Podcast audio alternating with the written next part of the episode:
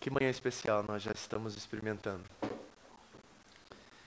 Alegra meu coração demais quando chegamos à casa de Deus, à família de Deus. E eu não estou falando do prédio, estou falando da reunião dos santos. E temos uma experiência de sermos tocados por Ele. Quando o salmista no Salmo 103 diz que há uma bênção especial quando os irmãos estão vivendo em união e estão presentes juntos, isso não é uma promessa falsa, isso é uma verdade. Uma verdade imutável. E nós precisamos ter nossa consciência voltada a essa promessa. Nós não podemos, diante daquilo que nós temos ouvido, semana após semana, especialmente semana passada, como Deus usou Elvis. Como aquela palavra ainda está batendo em nossos corações. Nós não podemos fazer dessa experiência dominical algo superficial, algo que não faz muito sentido.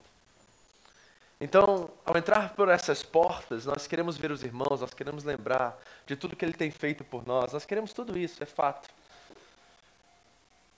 Mas nós queremos também compreender o que e por que estamos aqui nesta manhã. Porque senão se torna algo assim. É, automático, mecânico, religioso. E essa religiosidade não produz virtude, não produz transformação, não produz aquilo que desejamos que aconteça, é que Deus seja engrandecido em nossas vidas mais uma vez. Como o Curio colocou de pela manhã lá no grupo, ele disse assim: acabou os cultos da semana, vamos agora celebrá-los.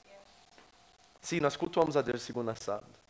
E domingo nós trazemos toda essa experiência de cultuá-lo em vida para uma celebração agora onde nós, tijolos nessa casa espiritual, nos reunimos para engrandecê-lo, para celebrá-lo.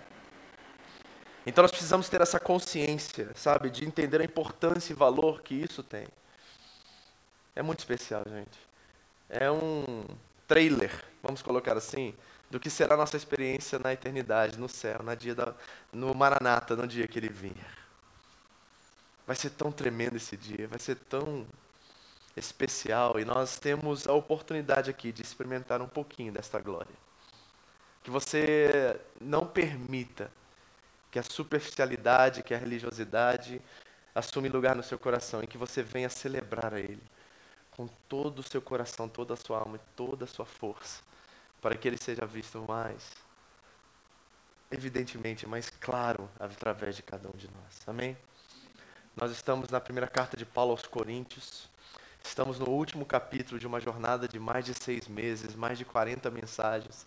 Temos vivido dentro de Corinto, temos nos inspirado e temido a nossa responsabilidade em nossos dias diante dessas verdades que têm consumido o nosso coração.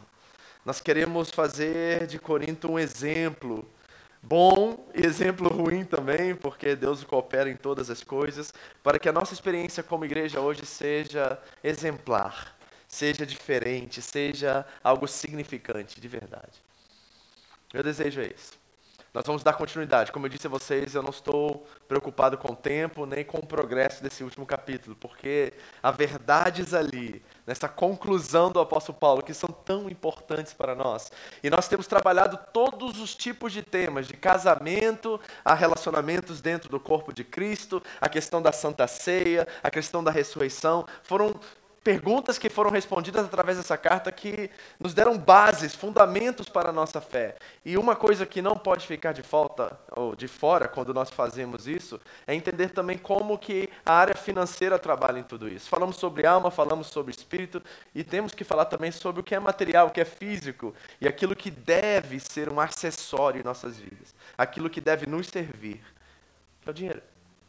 Paulo irá trabalhar questões de princípios espirituais ao lidar com esta área. E nós precisamos, como igreja, entender isso também para nós. Então, abra sobre comigo, primeira carta de Paulo aos Coríntios, capítulo 16. Nós vamos retomar a nossa leitura nos versículos 1 a 2 e dar continuidade de agora em diante. Mas algumas verdades aqui ditas nesses dois versículos, que nós não tivemos tempo de olhar semana passada, que são muito importantes para que essa experiência nossa com essa questão monetária, financeira, seja algo também que honre a Deus que glorifique a Ele, que seja obediente na nossa proposta de espiritualidade, de caminhada cristã. Nós queremos obedecer a Deus em tudo, inclusive nesta área. Acharam aí na sua Bíblia? Primeira carta de Paulo aos Coríntios, do 16, de 1 a 2. E nós vamos ver alguns princípios espirituais aqui para que essa área seja submissa a Deus. Leia comigo a passagem. Diz assim a palavra de Deus: Olha, quanto à coleta para o povo de Deus, façam como ordenei as igrejas da Galácia. No primeiro dia da semana, nós vimos até aqui semana passada, cada um de vocês separe uma quantia, de acordo com a sua renda, reservando-a para que não seja preciso fazer coletas quando eu chegar. Vimos semana passada essa frase do John MacArthur que o Gustavo trouxe para nós e ampliou isso dentro dos conceitos que ele tem na aviação e tudo mais, de que a nossa eh, vida financeira mede a nossa vida espiritual como um barômetro. A frase do MacArthur é exatamente essa: a forma que você administra a sua vida financeira é um barômetro para a sua vida espiritual. E nós vimos que a altitude da nossa fé está pautada pela forma que nós lidamos com a área financeira.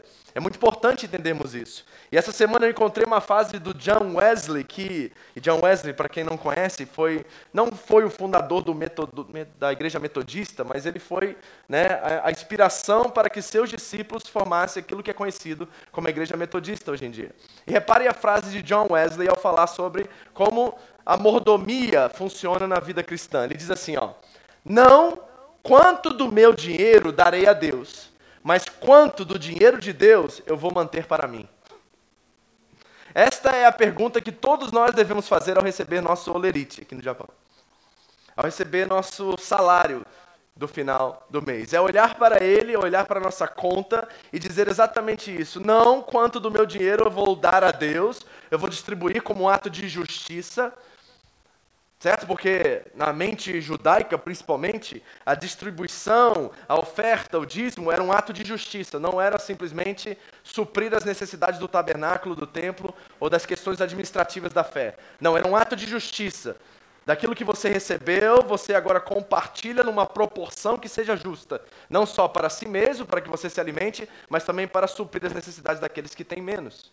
Então, diante da, da minha conta bancária, eu olho para ela e faço uma declaração espiritual, que é não quanto do meu dinheiro darei a Deus, porque esse dinheiro para todo cristão não pertence a ele, é de Deus e nós recebemos como dádiva, não merecemos, é graça, é carisma novamente que chega até nós. E aí nós aprendemos através do temor a Deus como administrar aquilo que pertence a Ele. Não quanto do meu dinheiro, mas quanto do dinheiro de Deus eu vou manter para mim.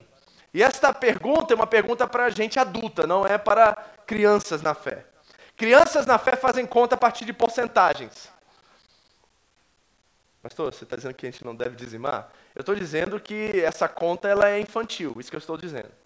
Fazer conta a partir de uma porcentagem e pensar que essa porcentagem é proporcional de alguma forma, é, na verdade, promover a injustiça. Porque, proporcionalmente falando, 90 a 10 não faz muito sentido como ato de justiça. Então a questão é: nós somos maduros suficientes para descobrir o que Deus quer que nós façamos com aquilo que é dele? Será que nós temos essa capacidade mesmo de repensar nossa fé nesta área e sermos generosos, sermos mordomos, administradores fiéis do reino, das coisas a qual Ele nos concedeu por Sua graça? É uma pergunta extremamente difícil, ainda mais num contexto a qual nós vivemos aqui, a qual o dinheiro é Deus. O dinheiro está seduzindo, atraindo você, mostrando vocês novos caminhos. E ser obediente a Deus nessa jornada é um ato de espiritualidade madura, de gente adulta na fé, de gente que entendeu o que é viver o reino. É parte das bem-aventuranças, por exemplo. Em Mateus nós lemos: Bem-aventurados são os pobres de espírito, porque eles pertence ao reino. Mas em Lucas nós lemos bem-aventurados são os pobres. Então essa dinâmica de entender o nosso papel diante daquilo que é nos dado é fundamental na nossa espiritualidade. E por isso que se torna um barômetro para a nossa vida espiritual. Nós precisamos fazer essa pergunta todas as vezes. Não é aquela coisa mecânica religiosa automática qual recebi, aí faz o cálculo na calculadora, 10%, aí vai lá, separa o envelopinho, coloca. Isso é um caminho. E talvez é o jardim da infância da fé, mas é uma proposta de pensar e repensar como administrar isso de uma forma correta, a qual alcance não só a sua responsabilidade com a sua igreja local, mas muito além disso. Porque o tempo todo tem alguém precisando do seu lado hoje. Ainda mais nos dias, nos dias que nós estamos vivendo. Então isso é justiça. E sabe o que acontece, o que eu tenho descoberto quando nós vivemos a partir dessa proposta? É que há um, um fluir de Deus na área financeira que ele não entope. Ele não para em mim. Ele encontra em mim responsabilidade e começa a fluir essas dádivas de mim para outro. Eu me torno um instrumento de justiça nas mãos dele. Incluído naquela passagem em 2 Coríntios, da qual nós somos nova criação, e as coisas velhas se passaram e tudo se fez novo, tem o versículo 21 que é muito interessante. E ali fala com certeza do que Cristo fez por nós ao nos dar a salvação. Mas a, alcança muito além disso, porque ele diz que aquele que não tinha pecado, Deus o fez pecado por nós, para que nele fôssemos feitos justiça de Deus. E essa justiça de Deus tem a ver sim com a nossa relação e reconciliação com Ele, mas tem a ver também com os instrumentos de justiça que nós seremos a partir de hoje. Paulo, ao orar para os filipenses, diz assim: que vocês sejam cheios do fruto da justiça. Então, lidar com finanças não é uma coisa mecânica, barata, ordinária nesse sentido, é algo que transmite alguma coisa espiritual. E por isso nós precisamos pensar disso de uma forma. Talvez, quem sabe, você comece a fazer essa pergunta a partir de hoje, na sua relação financeira. E quem sabe você descubra um novo caminho, um caminho que vai te dar novas responsabilidades a qual você possa suprir muito mais do que você tem suprido. Então vamos aprender alguns princípios espirituais aqui. Vamos ao texto de volta, 1 Coríntios capítulo 16, versículos 1 a 2. Nós vimos a primeira parte desse versículo. E Paulo diz assim: Quanto à coleta, lembrando que ele está respondendo uma questão dos coríntios, para o povo de Deus, façam como ordenei as igrejas da Galácia.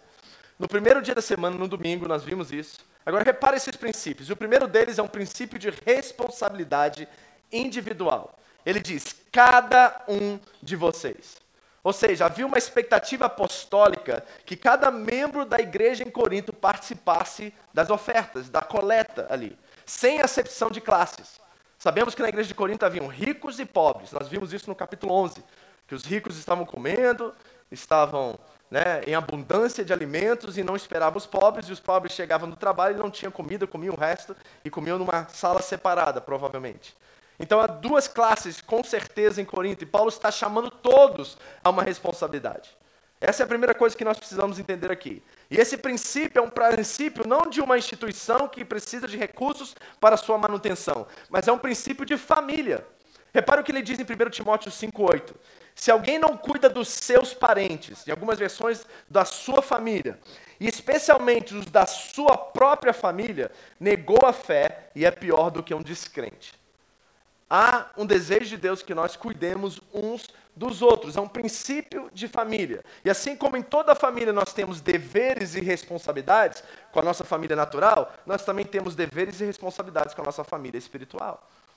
Então, Paulo está chamando os coríntios a um princípio de responsabilidade individual. Cada um de nós temos uma parte nesse propósito ao qual ele deseja cumprir através de nós. Então, o primeiro princípio é de responsabilidade individual. Segundo princípio, ele diz assim: ó, não só cada um de vocês separe uma quantia, mas separe de acordo com a sua renda. Ou seja, a participação agora ela é proporcional. Repare o que diz Deuteronômio capítulo 15, versículo 14. Provavelmente da onde Paulo está extraindo esses princípios. Dele conforme a bênção que o Senhor, o seu Deus, lhe tem dado. Isto é um princípio de justiça. Claramente um princípio de justiça. Ou seja, Paulo está ensinando aos coríntios que eles devem ofertar conforme a capacidade, a renda, aquilo que eles receberam do próprio Senhor. É proporcional. É isso que ele está dizendo. Agora, se eu me conheço e conheço a todos vocês, nós sempre vamos tender para aquilo que é menos. Na hora de fazer o cálculo, porque eu sou pecador como vocês, eu sei disso, eu sempre coloco para menos. Eu nunca vou colocar para mais. Então nós precisamos pensar qual é a proporção correta. Esta é a pergunta que deve surgir quando nós pensamos sobre essa questão. Cada um dê de acordo com como o Senhor lhe deu. Então é proporcional de acordo com aquilo que recebemos, tá? Mas qual é essa proporção? Será que seria um ato de justiça nós fazemos essa matemática do 90 10? Se você entrasse em um negócio com alguém, fizesse uma sociedade com alguma pessoa, e aí na hora de entender a questão financeira daquela sociedade, o seu sócio dissesse a você assim: "Eu vou ficar com 90, você com 10, que tal?" Quantos de nós toparíamos essa sociedade? Nenhum de nós. Você diria claramente que deveria ser o quê? Metade, metade, 50, 50. Certo? Certo. Então nós entendemos que esse uh, cálculo de 90 a 10 não é muito justo. A questão é, será que Deus está nos pedindo mais do que isso? Isso cabe à consciência de cada um. Então, qual é o padrão pelo qual nós devemos iniciar nossa conversa acerca dessa questão de participação? Bom, vamos ver um texto que está lá em 2 Coríntios, que acredito que possa ajudar-nos a pensar sobre isso. 2 Coríntios capítulo 8, versículos 1 a 5. Paulo diz assim, escrevendo aos Coríntios. Agora, irmãos, queremos que vocês tomem conhecimento da graça. Quer ver uma coisa muito interessante sobre o apóstolo Paulo? Ele tem muito cuidado em falar sobre dinheiro. É interessante que até nas cartas que ele escreve aos Coríntios, ele não menciona a palavra dinheiro, ele só fala de graça. Paulo tem um cuidado, ele está preocupado com as intenções dos coríntios a seu respeito, porque há uma desconfiança. Na verdade, os coríntios querem tornar Paulo empregado dele. Então há uma desconfiança notória no texto. E Paulo, quando começa a trabalhar a área de finanças, ele quer levar um conhecimento espiritual aos coríntios, implicando que tudo que eles têm e tudo que eles consideram como algo financeiro, monetário, dinheiro, é graça. Ou seja, é um favor imerecido, algo que você recebeu, mas não mereceu receber, porque é Deus que está, de certa forma, suprindo todas as suas necessidades. Então ele chama de graça o tempo todo, ele não chama de dinheiro. Então Deus concedeu o conhecimento da graça que Deus concedeu às igrejas da Macedônia. Tá? Macedônia parece uma palavra estranha para nós, mas quando você lê Macedônia, pensa em duas igrejas: a igreja de Filipenses e a igreja de Tessalônica. Essas são as duas igrejas que estão na região da Macedônia, como se fosse tocar Kyushu aqui no Japão. Essa é a Macedônia. Então lá está Filipos e lá está Tessalônica. Então as igrejas de Filipos e a igreja de Tessalônica, eles receberam alguma graça de Deus. Vamos ver o que, que é. E olha a situação e a circunstância deles. No meio da mais severa tribulação, a grande alegria, a extrema pobreza deles transbordaram em rica generosidade. Então a igreja em Filipos, a igreja em Tessalônica, está passando um tempo de caos, de problemas e miséria financeira, praticamente miséria financeira, extrema pobreza, Paulo vai chamar a condição deles. E aqui já me revela um princípio que é muito importante. Não é o que você tem, é o que você faz com o que você tem. Deus não está considerando o que você tem, Ele está considerando o seu coração diante daquilo que você tem. Se essa coisa tem você ou você tem essa coisa. Esta é a questão. Porque no meio de extrema pobreza, um princípio espiritual de doação, de generosidade surgiu no meio da igreja da Macedônia. Então não está ligado, conectado a quanto você tem, está ligado a como você enxerga o que você tem. É algo espiritual e profundamente espiritual. Porque temos pessoas que são ricas e são generosas e agradam a Deus. E temos pessoas que são pobres e são generosas e agradam a Deus. E também temos o oposto disso ricos que são mesquinhos e avarentos, e pobres que são avarentos na sua pobreza. Conhece alguém assim? Conhece? Pois é. Então não tem a ver com quanto você tem, tem a ver como você enxerga e o que você faz com aquilo que você tem. Porque em extrema pobreza, e olha, duas coisas que parecem que são oxímoros, né? Eles não combinam. Grande alegria e extrema pobreza. Já conheceu alguém que está vivendo extrema pobreza e é alegre? Minha filha, se você está vivendo extrema pobreza, eu quero essa extrema pobreza também. Ô, oh, louco. Faz uma viagem por norte e nordeste do Brasil. Vai lá pro vale do. Como é que chama lá, Ariel? Jetiquiong? Como é que é o nome lá? Aquelas regiões do norte do Brasil lá. Tem irmãos em igrejas pequenininhas lá, Assembleias de Deus, igrejas pentecostais. E os irmãos estão lá, comendo farinha, gente. E eles estão lá louvando a Deus, engrandecendo a Deus pelo pão que eles tinham naquele dia. E no meio de extrema pobreza, a grande alegria. Porque a alegria não está condicionada às circunstâncias. Ela é um fruto do Espírito que é incircunstancial. E posso ser bem sincero, vamos aproveitar que a gente está investindo tempo, nós não estamos preocupados né, com o decorrer aqui, nós queremos mastigar, dessecar esses textos. Nós precisamos entender algumas coisas que são profundamente espirituais aqui. Por que será que nós sofremos tanto aqui no Japão e tem tanta reclamação e murmuração, murmura, murmuração quando nós falamos sobre a área financeira? E será que nós podemos ser mais sinceros ainda e finalmente cair a ficha, chegarmos a, ao entendimento, à realização que provavelmente a razão pelo qual nós murmuramos e reclamamos e porque nunca temos dinheiro para nada é porque nosso padrão de vida está mais elevado do que nossas condições financeiras de mantê-lo? Pode ser verdade você ser sincero consigo mesmo, que talvez o padrão de vida que você deseja ter não está alinhado às condições financeiras que você tem. E por isso você sofre, porque todos os meses você está tentando matar um leão a qual você mesmo colocou no meio da sua sala. O leão está lá. E todos os dias ele vem e você precisa alimentá-lo. E custa caro para alimentar um leão.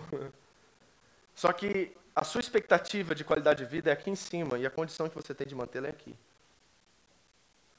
E eu sei que isso tem muito a ver com o contexto, o seu crescimento. Eu encontro aqui no Japão, por exemplo, eu não estou falando de ninguém especificamente aqui, mas essa é a minha experiência com pessoas que eu converso, pessoas que vieram de pobreza, pessoas vieram de condições mínimas possíveis, necessárias no Brasil. E aí chego aqui e o poder aquisitivo chama a atenção, porque em um mês eles ganharam mais do que ganharam em 3, 4, 5 anos no Brasil. Tá calor? Você ligou o ar quente aquela hora. Ah, só deixa. Abre a janela um pouquinho se quiser.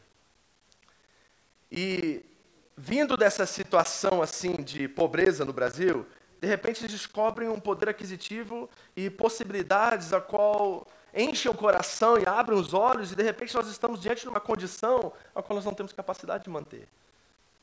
E entramos em dívidas. E as coisas começam a ficar pesadas. Então nós precisamos rever, sabe? Se e, eu quero falar abertamente com vocês aqui, porque temos pessoas que já estão no evangelho há muitos anos e temos pessoas que estão chegando agora. E talvez você está começando a enxergar que você não foi muito responsável esses anos nas suas finanças. Se você não foi um bom administrador, que você pensou no que era urgente e não naquilo que era importante por muitos anos. E agora você precisa realinhar isso e custa um preço. Vou dar um exemplo entre nós aqui, que vocês conhecem. O pastor Gilson, por exemplo. Quando nós chegamos na igreja, o pastor Gilson tinha uma dívida de milhões, com prefeitura, pagamento de impostos e tudo mais. E eu lembro muito bem que o pastor Gilson, por três anos, gente, esse menino não saía para nada. Três anos ele não ia comer depois do culto com a gente. E ele sempre fala assim, pastor, me perdoa, mas eu tenho um projeto aqui, eu quero cumprir. Se eu for, eu vou gastar isso aqui, eu não vou poder cumprir isso aqui.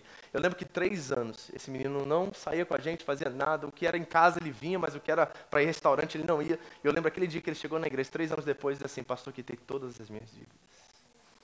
Estou livre, agora posso caminhar com as minhas próprias pernas. E pastor, você não sabe a alegria e a liberdade e a libertação que eu estou sentindo, porque eu já não sou mais preso a nada eu posso agora administrar minhas finanças, honrar a Deus, glorificar a Deus na minha vida e aprender com tudo isso para que eu possa ensinar a outros. Reparem, eu estou falando tudo isso porque a condição pelo qual você se encontra não está condicionada ao que você pode fazer. Paulo está dizendo, cada um de vocês, ou seja, a responsabilidade é individual. Está dizendo, faça isso de acordo com a sua renda. Então não tem uma proporção nisso. E agora os macedônios, eles vão nos ensinar o que é isso. Porque no meio da grande e extrema pobreza, eles transbordaram em generosidade e alegria, mas olha o que eles dizem. Pois dou testemunho, Paulo, o próprio Paulo viu isso com seus próprios olhos, de que eles deram tudo quanto podiam. Aqui, ó, tá aqui a proporção. E até além do que podiam, tá aqui o mais. Então nós vamos provavelmente chegar aqui, igreja. Ao você olhar para o seu olerite esse mês, e você fazer a oração de Wesley, você vai chegar aqui, ó, isso é o que eu posso. Isso é viver no jardim de infância da fé. Isso não é Macedônia, isso é Corinto. Eu quero que vocês cheguem a Macedônia. Como é que a gente chega a Macedônia? Como é que a gente chega a Filipos e a Tessalônica? A gente pega o que aprendemos em Corinto e a gente vai além. Então eles pegam o que podiam e deram além do que podiam. E repare como eles fizeram isso, que é a coisa mais importante em tudo. Diz aqui, por iniciativa própria por iniciativa própria, ou seja, não tinha um pastor martelando a cabeça deles, não tinha um mandamento de Paulo dizendo oferta e façam isso. Eles faziam isso porque eles entenderam espiritualmente que eles são parte de um todo, de um reino, de uma igreja, de um povo, e eles precisam, eles precisam acolher os irmãos que estão em Jerusalém passando por extrema pobreza, enquanto eles mesmos estão em extrema pobreza. Então eles deram o que podiam, proporção, e foram além do que podiam. E fizeram isso por iniciativa própria. Eles nos suplicaram insistentemente o privilégio, está aqui uma palavra-chave. Palavra-chave, quanto o que você faz aqui ao ajudar-nos a ser a igreja que nós temos que ser, ajudar-nos a propagar essa mensagem do Evangelho, por obrigação, por constrangimento ou por qualquer outra coisa, você nunca vai experimentar a liberdade e a graça de Deus na sua vida. Se você continuar entregando aqui, porque é um dever, certo? Mas no sentido automático religioso. Não é um privilégio. Olha, eles estão falando que eles deram com iniciativa própria, eles pediram por favor, Paulo está olhando a, pro, a, pobreza deles, gente, a extrema pobreza deles, e Paulo está dizendo assim: não vou pedir nada, não quero nada de vocês. Aí os de Macedônia vêm assim, mas Paulo leva, ele fala assim: não, vocês precisam, é para vocês comerem. Não, mas eu não posso levar. E olha, havia um, um confronto, uma tensão entre os dois ali, porque Paulo não queria levar devido olhando a situação deles, mas eles pediram insistentemente para que ele leve. E Paulo caiu a ficha e ele entendeu: tem algo espiritual acontecendo aqui. Gente, eu já fui na Índia. Depois você dá uma olhada lá nas fotos lá. Nós visitamos mais de 10 colônias de leprosos lá. E todas as vezes que nós fomos levamos comida, eles queriam dar a, gente, dar a nós outra coisa. Eles queriam nos devolver algo de. Às vezes era comida, às vezes era um abraço, mas eles sempre queriam dar. E nós estamos em uma cultura no Japão a qual você sabe como funciona, né? Vai dar alguma coisa para um japonês, ele fica louco. Ele não sabe o que fazer. A gente fez, nós fizemos isso tantas vezes em André, e o japonês já ficava assim, agora o que, que eu faço? Aí ele está pensando, aí ele quer te dar dinheiro. Teve vezes que o cara te tirar da carteira queria me dar dinheiro na hora. Eu falei assim, não, não, não precisa dar nada, não. Mas eu entendi que aquele constrangimento era devido a esse entendimento de que há uma relação sendo construída espiritual ali que precisa, sabe, de, de concluir-se para que essa participação se torne algo que glorifique também a Deus. Eles fizeram por iniciativa própria, suplicaram para participar do que? Da assistência, não é aos de fora, é aos santos. E não, não somente fizeram o que esperávamos, mas entregaram-se primeiramente a si mesmos ao Senhor e depois a nós pela vontade de Deus. Como é que é feita a oferta agora, Paulo? Você não entrega aqui primeiro. Você entrega a si mesmo. Tem uma frase de um autônomo que fala assim: ninguém deu antes de dar de si mesmo. Então, nós estamos vendo os princípios espirituais aqui que nos, sabe, confrontam diante das nossas responsabilidades e deveres com o reino de Deus. Não é com a instituição Home International Church. É com o reino de Deus. É com o meu próximo é com aquele que está na beira do caminho, que foi espancado e jogado ao lado. E lembra da parábola de Jesus? É que os que passam por aquele que está espancado ali, machucado, são religiosos. Fariseus e levitas, sacerdotes e levitas. E é o samaritano que vai parar para acolher. É um macedônio, é um corinto, é um Elvis, é um Paulo, é uma Aniele, é um Kawai que vai espiritualmente compreender que o próximo é aquele que está do meu lado e está precisando, e eu preciso fazer o que for necessário para tirar do meu para oferecer a ele o que ele não tem. Isto é proposta de reino. É alguém que está, sabe, espiritualmente antenado. É alguém que está num culto como esse aqui de domingo e não vem aqui só para bater cartão sentar nessa cadeira, mas ele após a palavra, a comunhão dos santos e a, a forma de relação depois do culto, ele está antenado, ele está ligado. Ele está tendo conversa com as pessoas, tentando descobrir se há alguma necessidade, se há alguma coisa que ele possa contribuir para distribuir justiça. Então ele ouve de uma mãe solteira que está entre nós, de repente ele pergunta: E aí, como é que está? Você está conseguindo? Ah, o trabalho está só teide essa semana, esse mês só está dando para pagar as contas. Aí, de repente, a antena espiritual levanta e diz assim: é a hora de eu fazer o que os macedônios fizeram, e é a hora de eu pegar um pouquinho daquilo que é meu e poder suprir um pouquinho mais do que ela não tem. É uma experiência, sabe, que é toda, ela não é parcial. Ela não só espera a campanha da igreja para levantar fundos para fulano e ciclano. Ela é, alguém, ela é uma pessoa que está completamente antenada com as necessidades dos irmãos e dos outros. Então, pastor, qual é a proporção? É isso aqui, ó. Dê quanto você pode e além do que você pode. E faça isso não porque nós estamos pedindo ou mandando, faça por iniciativa própria. E faça isso como privilégio. E por favor, não dê antes de dar de si mesmo a Deus. Esse é o padrão pelo qual essa experiência se torna rica, se torna generosa por princípio de verdade. Sabe por quê, amigos? Vou ser bem sincero com vocês. Eu e o André estamos aqui no Japão há 13 anos. Nós não viemos aqui por causa de dinheiro. Não tenho necessidade de ficar aqui por causa de dinheiro. Se eu quiser fazer dinheiro, eu volto para os Estados Unidos e faço muito bem. Nós entendemos que buscar o reino de Deus e a sua justiça em primeiro lugar é privilégio, é honra. Estar aqui servindo vocês em condições muito inferiores ao que nós vivíamos lá nos Estados Unidos, não diminuiu nossa condição financeira, aumentou, enriqueceu-nos muito mais. Por causa dos relacionamentos e por causa do reino e por causa do ministério ao qual Deus nos confiou. É dele, ele nos confiou. E isso trouxe mais riqueza, isso abençoou nossa casa, nossas filhas são melhores por causa de vocês. Nosso relacionamento, nosso casamento é melhor por causa de vocês. O que eu já colhi nesses três anos de Japão me relacionando com vocês, estando com vocês e sendo igreja com vocês, é insuperável a tudo aquilo que eu poderia adquirir nos meus anos se eu ficasse nos Estados Unidos. Então, esse valor imaterial, subjetivo, que não se pode contar, impreciável, nós precisamos começar a buscar isso. É isso que realmente conta no final. Não é quanto dinheiro eu tenho na minha conta. As pessoas que estão na UTI ou estão nos seus últimos dias, ali nos últimos suspiros, eles não estão pedindo aos seus amigos que tragam suas BMWs. Traga a chave da minha casa de praia. Traga para mim a minha conta do banco para me ver mais uma vez quanto que eu deixei de saldo. Não, sabe o que eles estão perguntando? Onde está a minha mãe? Onde está meu pai? Onde estão meus amigos? Onde estão meus irmãos? Onde estão as pessoas a que eu toquei durante essa vida? Sabe qual vai ser a maior riqueza que você pode ter na sua vida? No seu leito de morte, ter 30, 40 pessoas no seu quarto, chorando porque vão sentir saudade de você. Alegres porque você vai ao Pai, mas chorando pela saudade do legado que você deixou na vida deles. É isso que no final vai contar a igreja. Então eu fico perguntando se realmente vale a pena toda essa ansiedade e toda essa preocupação com o dinheiro.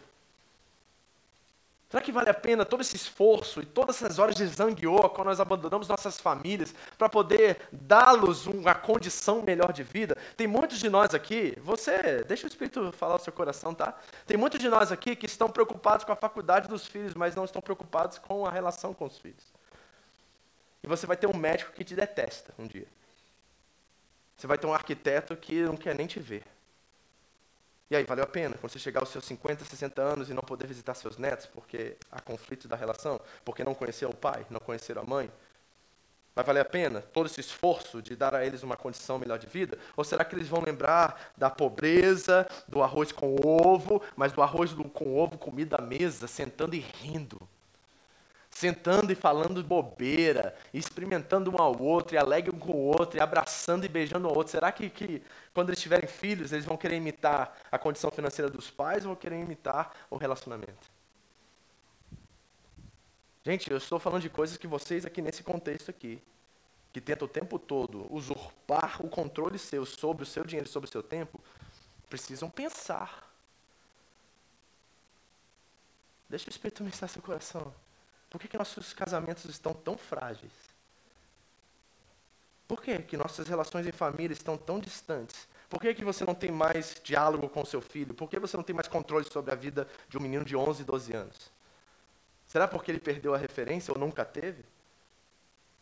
Então nós estamos falando de coisas que o dinheiro tem relação, mas são, vão muito mais além disso. E precisamos pensar nossa relação com essa coisa que pode ser maligna, mas não é maligno por si próprio, nós atribuímos poder a ela. Lembra, Paulo disse a Timóteo: não é o dinheiro que é a raiz de todos os males. O dinheiro é, entre aspas, neutro. É o amor ao dinheiro a raiz de todos os males. E por causa disso, muitos de nós estamos perdendo tudo aquilo que nós consideramos como importante para buscar o que é urgente. Eu, eu creio que Deus te trouxe aqui nessa manhã para revolucionar a sua forma de enxergar o seu dinheiro, que não é seu. E talvez seja essa primeira, o primeiro passo seja isso, entender que o dinheiro não é seu. Porque quando nós abrimos mão e, diz, e, entregamos ao Senhor aquilo que é dele, e dizemos, Senhor, eu só quero administrar o que é seu, talvez esse seja o primeiro passo de quebrar toda a idolatria do seu coração. Mas vamos ao último aqui. Paulo diz assim: cada um de, de vocês separe uma quantia de acordo com a sua renda proporcional. E olha o que ele diz: reservando-a para que não seja preciso fazer coletas quando eu chegar. Então ele dá um princípio de reservar. Isso é um princípio de obediência. Ou seja, havia um compromisso dos coríntios já de participar, de ajudar os santos que estão lá em Jerusalém. A questão aqui é específica. Paulo quer ajudar a igreja de Jerusalém, composta da maioria de judeus, e ele vê essa graça que está vindo dos gentios como um ato de reconciliação entre judeus e gentios. Ele vai dizer aos Romanos, no capítulo 2, eu creio, de que é importante que nós, gentios, abençoamos os judeus com bênçãos materiais, porque eles nos deram as bênçãos espirituais.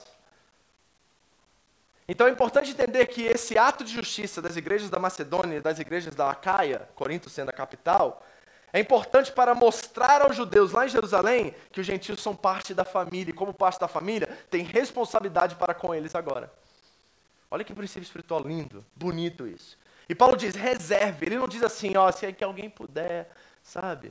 Às vezes eu, por ter muito temor a Deus nessa área, às vezes eu fico aqui com vocês assim, gente, quem puder ajudar o fulano, por favor, dá uma oferta. Paulo não fala assim, diz assim, reserve.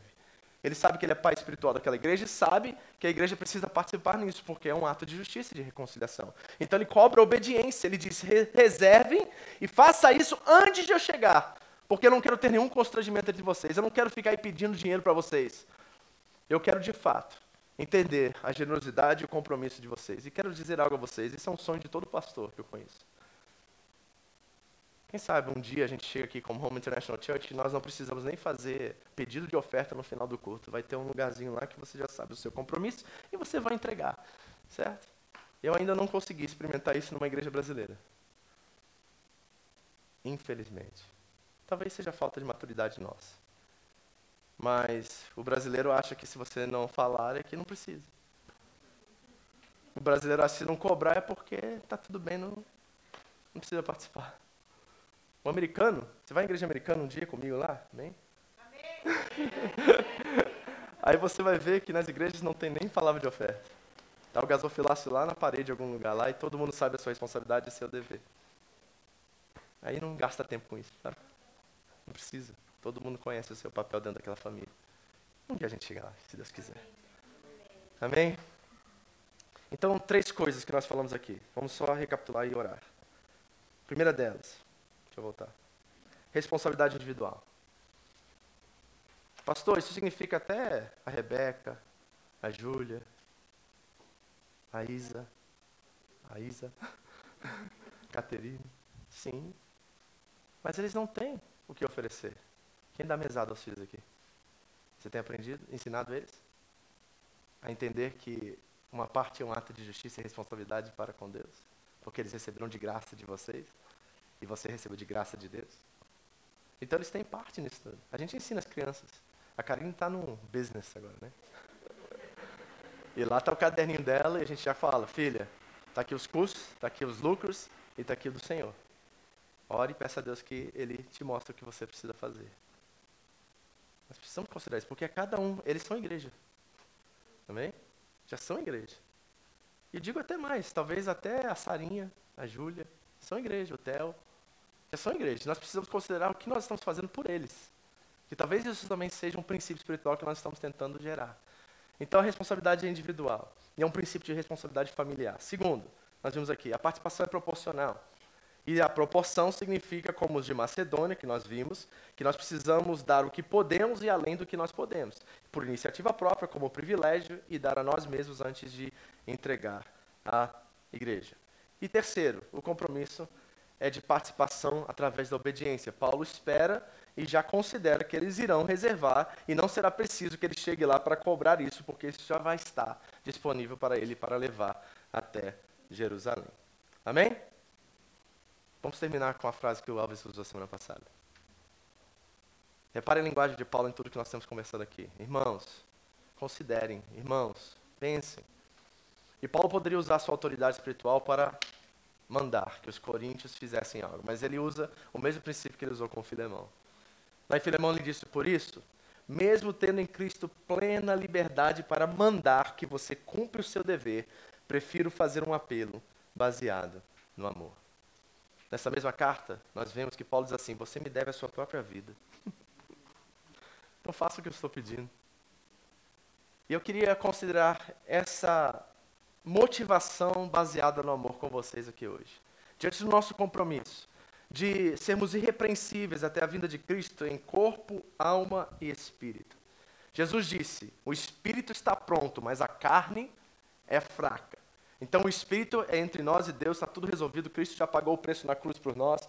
Nós, diante de Deus, estamos bem. A nossa alma são os nossos, nossos sentimentos. A Bíblia fala que o coração é o centro das decisões, não dos sentimentos. E muitos não usam essa forma tricotômica de ver o corpo humano, corpo, alma e espírito. A maioria é espírito e corpo. Então nós temos um papel corpo, alma e espírito aqui que nós precisamos pensar como igreja aqui agora. Um papel do corpo, principalmente, de saber como nós lidamos com as questões do nosso dia a dia. E como consideramos o nosso trabalho, as, os esforços que nós estamos fazendo quanto a isso, se é necessário realmente esse nível de qualidade de vida qual você está proposto a dar à sua família, ou será que eles precisam de algo mais do que isso? Ou melhor do que isso? Do que simplesmente comprar a nova tecnologia, o novo videogame, ou fazer uma viagem como família e ter um tempo especial a qual vai mudar e transformar e marcar a vida deles para sempre. Todas essas questões são coisas que são espirituais. E nós precisamos pensar, porque nós temos uma ideia de separar demais as coisas. O culto de domingo é espiritual. O meu trabalho é secular. O meu tempo com a família é secular. O Deus não enxerga assim. Deus enxerga tudo como espiritual. Tudo. O seu trabalho é espiritual. É a provisão de Deus para sua casa. O seu relacionamento com a sua família é espiritual. É um agir de Deus em você, através de você, para unidade, para bênção. Tudo é espiritual e nós precisamos começar a enxergar isso. Inclusive, aquilo que está na sua carteira. Aquilo que Deus usa como instrumento para suprir você, abençoar você e abençoar o seu próximo e a igreja com você congrega. Que possamos amadurecer em nome de Jesus. Vamos orar.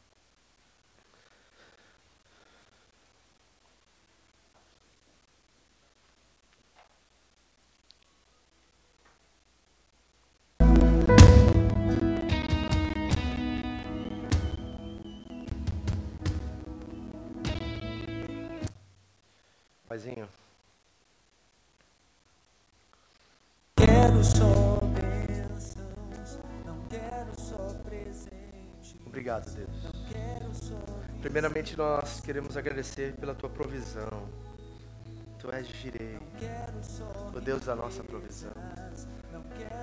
Senhor, tu és suficiente para nós. Tu és suficiente. Deus, que nós possamos encontrar contentamento em tudo. É interessante que a Bíblia não fala sobre felicidade, ela fala sobre contentamento. Paulo, em sua carta aos Filipenses, ele disse que ele sabe viver de todas as formas e aprendeu a arte de viver de forma feliz, contente. Ele sabe ser tudo, ter tudo, e sabe não ter nada. Sabe ter nada. Nos ensina essa dinâmica, essa lógica de viver contente, Senhor. Sabendo administrar. Eu peço que o Senhor nos dê o espírito de discernimento nesta manhã. Para que possamos enxergar agora esta área e tomar decisões concretas, decisões que evidenciam uh, o nosso crescimento espiritual, evidenciam uh, o nosso compromisso com o Senhor, com o Teu reino, evidenciam todas essas coisas que são bênçãos, Deus, que não podem se apreciar, não pode se colocar preço sobre elas. Pai, se alguém aqui preso ainda esse ídolo chamado ien, dinheiro, o Senhor já nos deu a direção e disse que nós não podemos servir a dois senhores, ou vamos agradar um e desprezar o outro. Não podemos servir a Deus e as riquezas. Então, Senhor, em nome de Jesus, liberta-nos dessa condição.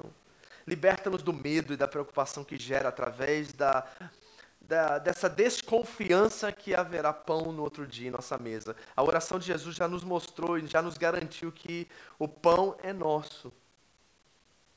É da família, Deus, o pão.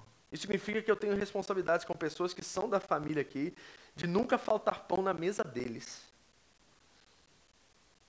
Ajuda-me, Senhor, a entender isso. Quebra todo ídolo, Deus, que habita em meu coração. Quebra qualquer proposta idólatra, gananciosa, avarenta, que está em meu coração. Senhor, se eu vim para o Japão para ganhar dinheiro, muda isso hoje, Senhor. Eu vim para promover o teu reino, eu vim para viver para a tua glória. E o dinheiro é consequência disso. Se o Senhor me abençoar, amém. Se o Senhor quer que eu vive de forma diferente na pobreza, amém, porque eu tenho outro bem. Eu tenho um bem que é maior do que todos, eu não tenho outro bem a não ser a ti, Senhor. Não tenho outro bem além de ti, Senhor. Nos ajude, Deus, liberta-nos, Senhor. Liberta-nos, Senhor. Paulo e o Samuel irão cantar uma canção e eu queria orar para alguns de vocês que têm dificuldades nessa área.